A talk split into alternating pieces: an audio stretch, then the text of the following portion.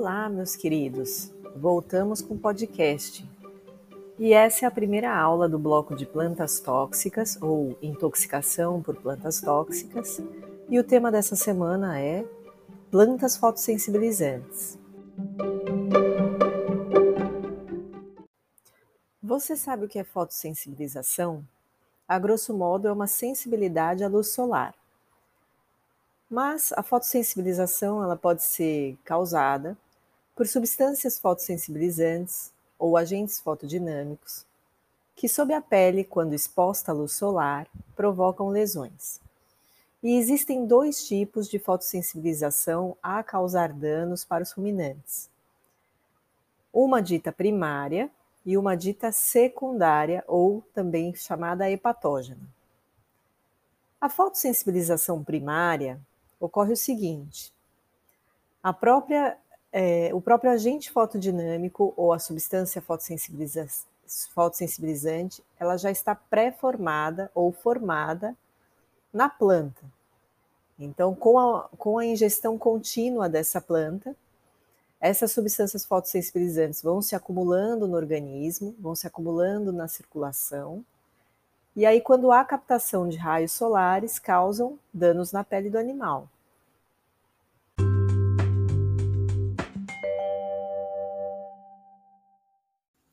A fotossensibilização secundária ou hepatógena é aquela que ocorre na maioria dos casos de fotossensibilização em ruminantes.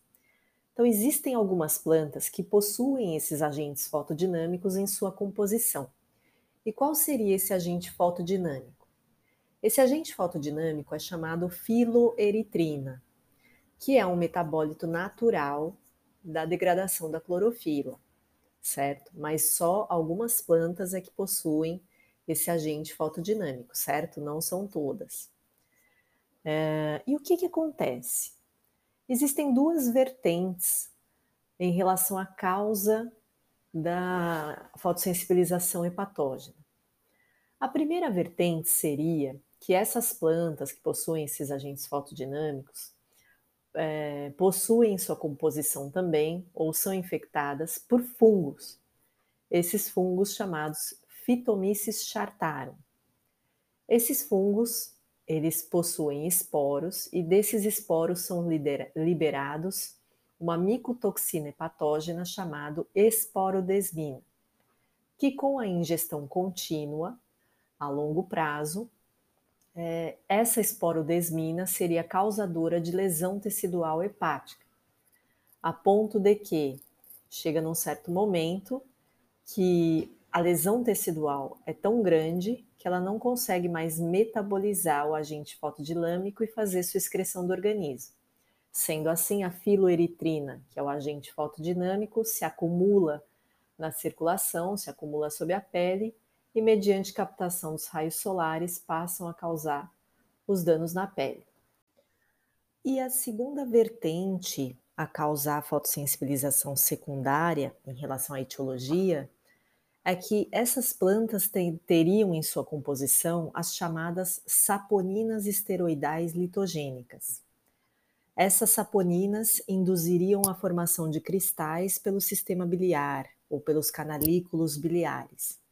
Então, o que é que acontece? Essas saponinas é, são ingeridas, após passarem pelo trato digestório, são liberados alguns metabólitos dessas saponinas, e esses metabólitos conjugam-se com ácido glicurônico, formado, formando glicorunídeos, ou também chamados glicorunatos. Esses, por sua vez, se conectam ou se ligam a cristais de cálcio, induzindo então a formação de cristais pelo sistema biliar. Vejam, a substância fotodinâmica continua sendo a filoeritrina, que é o metabólito da clorofila. Só que a causa ela é diferente, né? Uma é relacionada ao fungo, a outra é relacionada à saponina. E hoje em dia acredita-se que a saponina é muito mais fiel à etiologia do processo.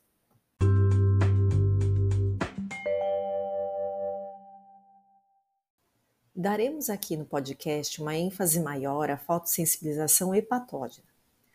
Em relação à epidemiologia, a fotossensibilização, ela hepatógena, ela afeta bovinos, ovinos, caprinos e búfalos. Mas ovinos parecem ser a espécie mais sensível em relação à fotossensibilização hepatógena. É, animais jovens, eles são mais sensíveis em relação a animais adultos, mesmo por causa da experiência prévia né, contaminação por essas, por essas plantas tóxicas. E o animal que já apresentou tem uma maior chance de recidiva. O que vocês acham que esses animais com fotossensibilização passam a apresentar quanto a sinais e sintomas? Pois essa é a sua atividade dessa semana. Descreve para mim os sinais e sintomas da fotossensibilização secundária em ruminantes.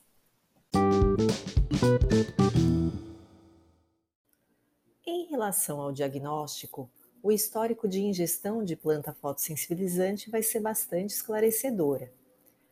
A verificação de sinais e sintomas clínicos bastante característicos de fotossensibilização também vão ajudar a sugerir no diagnóstico. Em relação a ferramentas laboratoriais, a patologia clínica pode nos ajudar. Se for o caso de fotossensibilização secundária, ocorre dano tecidual hepático, portanto, as enzimas hepáticas podem estar aumentadas. E para ruminantes, não esqueçam, as é, enzimas hepáticas de importância para essa espécie são a ST e GGT, sendo GGT bastante sensível haverá também o aumento das bilirrubinas, tanto total, direta quanto indireta. Lembrando que na fotossensibilização primária não ocorre esse aumento, já que não é um processo de fotossensibilização secundária, lembrem-se. É, em relação aos achados necroscópicos, é, além dos sinais e sintomas, né, podem ser bastante característicos, o edema subcutâneo amarelado, ascite, hidropericárdio e hidrotórax, a gordura visceral se distendendo, a distensão da vesícula biliar, um fígado amarelado com fibrose, né, uma icterícia bastante evidente, fígado friável, né? Em relação aos, aos achados histopatológicos, encontra-os principalmente no fígado, ocorre uma vacuolização, os hepatócitos encontram-se edemaciados ou necróticos, há uma estase biliar, um processo de colangite ou pericolangite e fibrose ao redor da veia porta. Mas o que chama mais atenção nesses casos é a presença de cristais no sistema biliar, nos hepatócitos e nos macrófagos. Então, a presença de cristais birrefringentes no tecido hepático é bastante característico. Assim como a presença de macrófagos de citoplasma espumoso, também chamados Foam cells.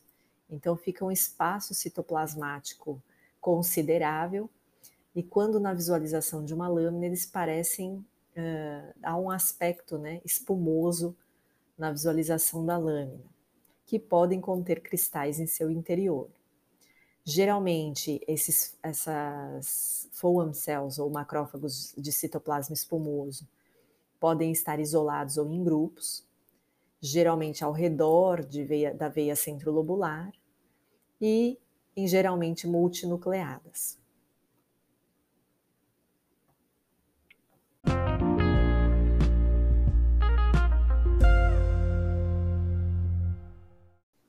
Tratamento da fotossensibilização. O primeiro passo seria remover o animal imediatamente da luz solar, né? E retirar também ou evitar o acesso desses animais às plantas ou forrageiras causadoras desse processo. Em segundo plano, terapia sintomática. Então, limpeza das feridas e debridamento da pele, anti-inflamatórios não esteroidais, sendo tópicos ou injetáveis, antihistamínicos, pomadas antissépticas ou cicatrizantes. É, lembrando que essas lesões geralmente elas podem ser sanguinolentas ou não, então adotar a medida preventiva em relação à miíase. medicamentos de proteção hepática, como metionina, vitaminas do complexo B e glicose, e ainda compostos à base de zinco.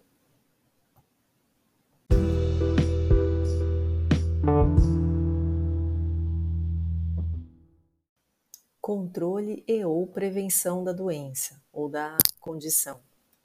Não existe uma medida que possa evitar, por exemplo, o acesso, às vezes, desses animais a um certo tipo de forrageira, né? Então, a adaptação gradual a um pasto que possui esses componentes na sua composição pode minimizar os sintomas da fotossensibilização. Então, é feito como controle o uso de animais resistentes. Então, lembrando que aquele animal que já apresenta esse tipo de problema é um grande candidato à recidiva. Selecionar animais resistentes ao processo pode ser uma saída e selecionar aquele tipo de forrageira contendo um menor teor daquelas saponinas. Seria uma medida eficaz de controle da condição de fotossensibilização.